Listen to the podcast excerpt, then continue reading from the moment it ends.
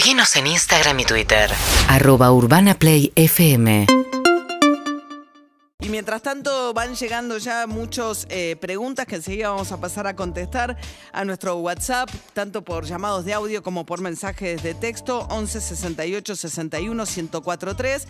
Y seguramente algunas de las preguntas que ustedes tienen para hacer van a ser despejadas con esta nota, porque tenemos en línea a Juanjo Méndez, el secretario de Transporte y Obras Públicas de la Ciudad de Buenos Aires. ¿Qué tal, Juanjo? Buen día. Buen día, María. Muchas gracias por el contacto. Bueno, a ver, cierran 70 de los 120 ¿no? Eh, accesos a capital y quedan 50 nada más accesos a capital. Así es. Eh, a partir de las 0 horas vamos a empezar a tener más restricciones de circulación en la región metropolitana. Ayer eh, un poco lo que contó el presidente en la conferencia de prensa y después confirmamos nosotros en la conferencia con las medidas específicas para la ciudad. Y, y para tener una idea, eh, es muy parecido a cuando estuvimos en la fase 1, al principio en la primera etapa, donde el puente Avellaneda, el puente Purredón, Balbina, Avenida Libertador, eh, el empalme con el acceso este, para citar algunos, son los que están habilitados y se cierran, por ejemplo, casi todas las bajadas o, subidas de la General Paz, las que no son intersecciones con avenidas, el puente Purredón Viejo, el puente Bosch eh, o el, los cruces con la calle Heredo, bueno, todas esas que eran como los accesos menores, que son 71 en la ciudad, se cierran y permanecen abiertos 50, 57 en realidad, que, que van a además tener controles de circulación, ¿no? ¿Qué quiere decir? Que van a controlar que efectivamente los que pasen por esos 50 puntos habilitados tengan el permiso para circular. Así es, tengan el permiso para circular, que también vale la pena una aclaración todos aquellos trabajadores y trabajadoras que son esenciales y tienen su permiso continuarían vigentes. Todos los demás permisos que no eran esenciales, eh, lo que nos comunicaban ayer es que se darían de baja y aquellas personas que tuviesen que tramitar, que no son esenciales, pero que por algún motivo tienen que moverse, ya sea asistir a una cita de un compromiso médico, eh, los padres con eh, de familias que están separados y con niños que tienen que ir de un hogar a otro, todos esos permisos vuelven a estar habilitados para ser tramitados. Pero hay que empezar de cero.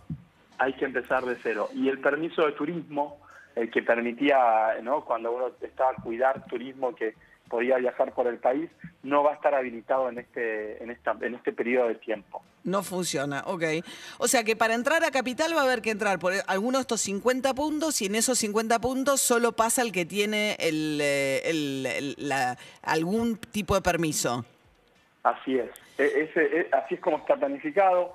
Eh, por supuesto sabiendo ¿no? todo lo que, lo que esto implica y el esfuerzo que genera, por eso es una medida que tiene una fecha clara, es hasta el 30 de mayo y además eh, es acompañada con que se restableció el feriado el día lunes, con lo cual la próxima semana solo tiene tres días hábiles, uh -huh. eh, es una semana muy corta y, y, se planificó de esta forma para que efectivamente podamos permanecer la mayor parte del tiempo en nuestras casas, evitando los encuentros, ¿no? tanto laborales como sociales en espacios cerrados. Ahora, se puede circular de 6 a 18, ¿no?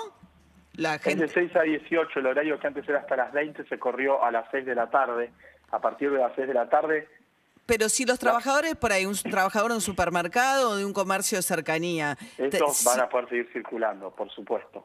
Y, pero no son a... esenciales. Si yo trabajo en una librería sí. y voy a atender de la puerta para afuera en la ciudad de Buenos Aires, no soy esencial, no me puedo subir al transporte público, pero termino de trabajar. Ah, si vuelvo caminando, ¿puedo circular por la calle? Caminando sí, y también entendiendo que el horario de cierre es a las 18 horas, van a poder regresar a sus casas. De hecho, muchos de estos controles que vamos a intensificar en los accesos y en la circulación, no lo hacemos exactamente en general a partir de las 6. Lo vamos a hacer a partir de las 7, de las 8 de la noche, cuando ya todo el mundo regresó a sus casas y, y, y, es donde el momento donde no tiene que estar circulando nadie porque no hay ningún tipo de encuentro permitido. Y, y un recordatorio. Ahora el restaurante, sí. el restaurante no es esencial, pero si va a ser delivery o takeaway, el trabajador del restaurante se queda hasta la medianoche. Sí, y va a tener que resolverlo con transporte privado.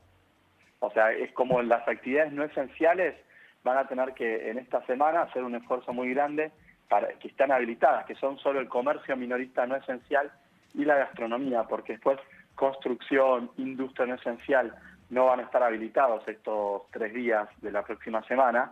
Eh, construcción tampoco, tampoco trabajadoras en casa de familia, ¿no? En principio, no, o sea, entendemos, no vimos todavía la letra del decreto hasta dónde alcanza, pero entendemos que no. Que no la pueden. semana que viene no. Que la semana que viene, porque trabajadoras en casas particulares pueden, no son esenciales, pero estaban pudiendo circular. Ahora ya no.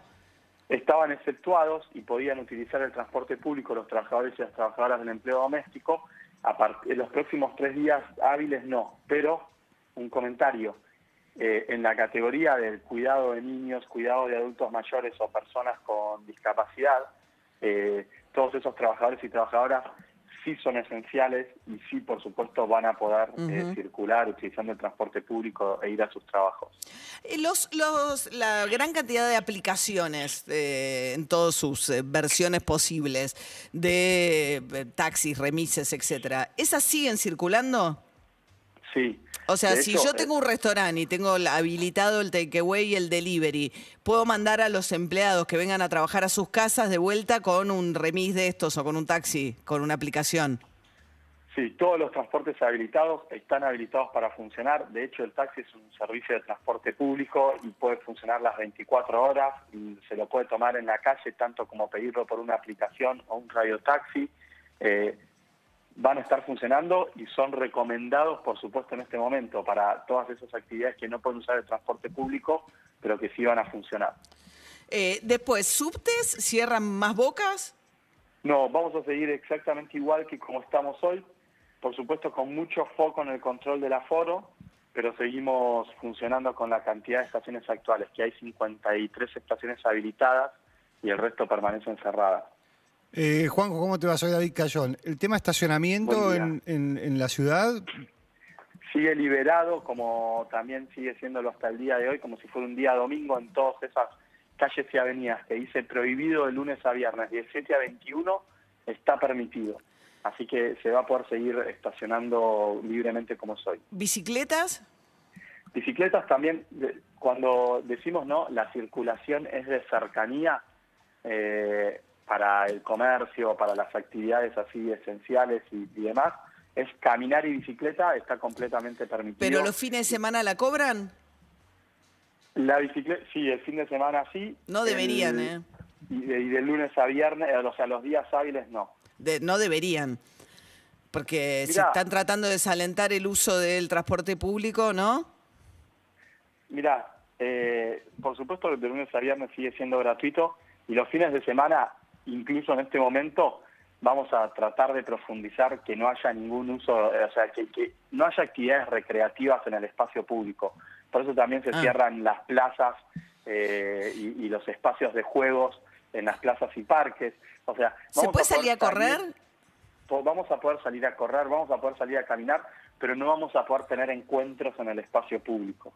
Eh, o sea, generar situaciones como recreativas y de encuentro en el espacio público. O sea, ¿y se puede correr en grupo o se corre no, individualmente? Los convivientes pueden correr en grupo, o sea, eh, una pareja, una familia, el padre, ah. un hijo. Pero no actividades, pues yo veo jugar al fútbol en las plazas. No, los deportes grupales están totalmente, ya estaban suspendidos y ahora se confirma la suspensión de los deportes. Pero al aire libre eh, se hacían, yo digo, paso por los parques de la ciudad de Buenos Aires, había un montón de deportes eh, colectivos al aire libre. Bueno, no, no más. en esta etapa no se pueden más. O sea, una cosa es salir a correr, a caminar eh, o andar en bici para despejarse, otra cosa son los encuentros para deportes grupales, no están permitidos. ¿Tienen bien controlado el tema de las ventanas selladas de los colectivos? Sí, eso venimos trabajando un montón con la CNRT y la verdad hago un gran reconocimiento a los pasajeros y las pasajeras porque en estos días donde la temperatura bajó significativamente y se mantiene además baja, lo han mantenido, lo han mantenido y lo han mantenido muy bien. Eh, la, la mayoría de las unidades tienen las ventanas típicas que conocemos de toda la vida. Hay un grupo menor de unidades, menos del 10%, que tienen esos ventiletes que a veces parecieran dar la sensación de que están sellados o muy cerrados, pero esos ventiletes, más la cantidad de aperturas y cierres de puertas que tienen los colectivos en un promedio de cada 400 metros y demás, también genera las condiciones que se necesitan para garantizar que el aire circula bien en el interior de la cabina. Estamos Eh, hablando... Es importante Sí. mantenerlas abiertas, ¿no? Y eso es, obviamente, nuestra capacidad de controlar. eh, Sí, también el propio usuario, ¿no? Estamos hablando El con Juanjo usuario. Méndez, que es secretario de Transporte y Obras Públicas de la Ciudad de Buenos Aires. Llegan preguntas también de oyentes. Sí, un oyente consulta si van a seguir cobrando peaje en las autopistas porteñas durante estos días. Sí, eso no va a cambiar. De hecho, eh, uno de los cambios importantes que hicimos durante el año pasado fue para disminuir las transacciones físicas y el contacto, pasamos al pago electrónico. Así que hoy no, no hay ninguna restricción o ninguna cuestión de inseguridad respecto de la pandemia en el cobro del peaje. No, lo que pasa es que al desalentar el uso del transporte público se, use- es como un guiño decir, bueno, te aliento a venir en tu auto y por eso no te cobro la- la- el, el peaje. Ese es el sentido, no cobrar peaje. No, no evitar el contacto del, del- del trabajador del peaje con el auto. La expectativa de estos días es también una drástica disminución de la circulación, ¿no? La Y expectativa es desalentarla por completo, digamos.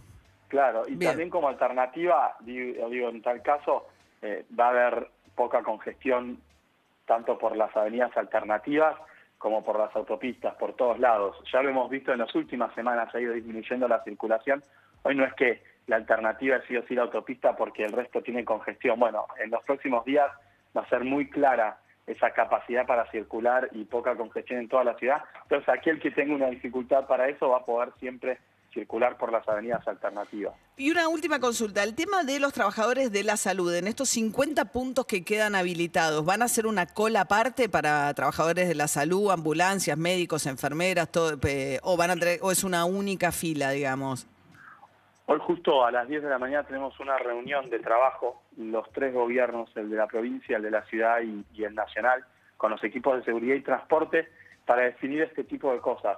En ciertos puntos donde vamos a generar carriles exclusivos, eh, como tuvimos implementado en, en etapas anteriores, eh, y ver cómo vamos a gestionar que bien. los trabajadores de la salud y de las fuerzas de seguridad No tengan tengan- eh, algún bien. tipo de prioridad. Y por último, si se circula sin permiso, ¿le ponen multas? A ver, no es nuestra expectativa eh, entrar en el enfoque punitivo y de las multas, pero a situaciones de flagrancia, por supuesto que existe la multa, está disponible y podría ser aplicada. Pero estamos haciendo un llamado a, son nueve días hasta el 30 de mayo, de cuidado extremo para evitar los contactos y los encuentros sociales o encuentros de trabajo en espacios cerrados, que sabemos que son la principal causa de contagio eh, en estos días. Bien, Juanjo Méndez, secretario de Transporte y Obras Públicas de la Ciudad de Buenos Aires, muchas gracias y buen día. Buen día a ustedes, hasta luego. Hasta luego. Nueve minutos faltan para las 7 de la mañana. Nos siguen llegando consultas al 11 68 61 1043. En la medida que podamos, vamos a ir despejando. Sí, algunos detalles. eh, acuérdense que está prohibido estacionar de la mano izquierda las 24 horas, no importa, digo, todo esto. Y donde antes estaba prohibido estacionar las 24 horas, sigue estando prohibido. O sea, no, eso no, no cambió. Sí, sí, donde la boca de la entrada Claro. de, de rampa de discapacitados, la entrada del subte, hay Las lugares. avenidas, Las ¿no? avenidas, o sea, no, además lo dijo bien, dijo en aquellas avenidas en las que dice que no se puede estacionar entre las 9 de la mañana y las 9 de la noche, no me acuerdo el horario exacto, en esas sí, Claro. Sí. pero no donde está amarillo. Por eso. que Eh, ser prudente. Sí, Sí. tampoco vas a estacionar en la parada del colectivo. Respecto de las mudanzas, si están eh, Sí. habilitadas o no están habilitadas, esto es muy similar a lo que se conoció como fase 1. Sí. En el primer DNU, de- eh, en el primer decreto de fase 1, no estaban habilitadas, hay que esperar. Que eh, la reglamentación, reglamentación. del decreto de necesidad de urgencia. Urbana Play 1043.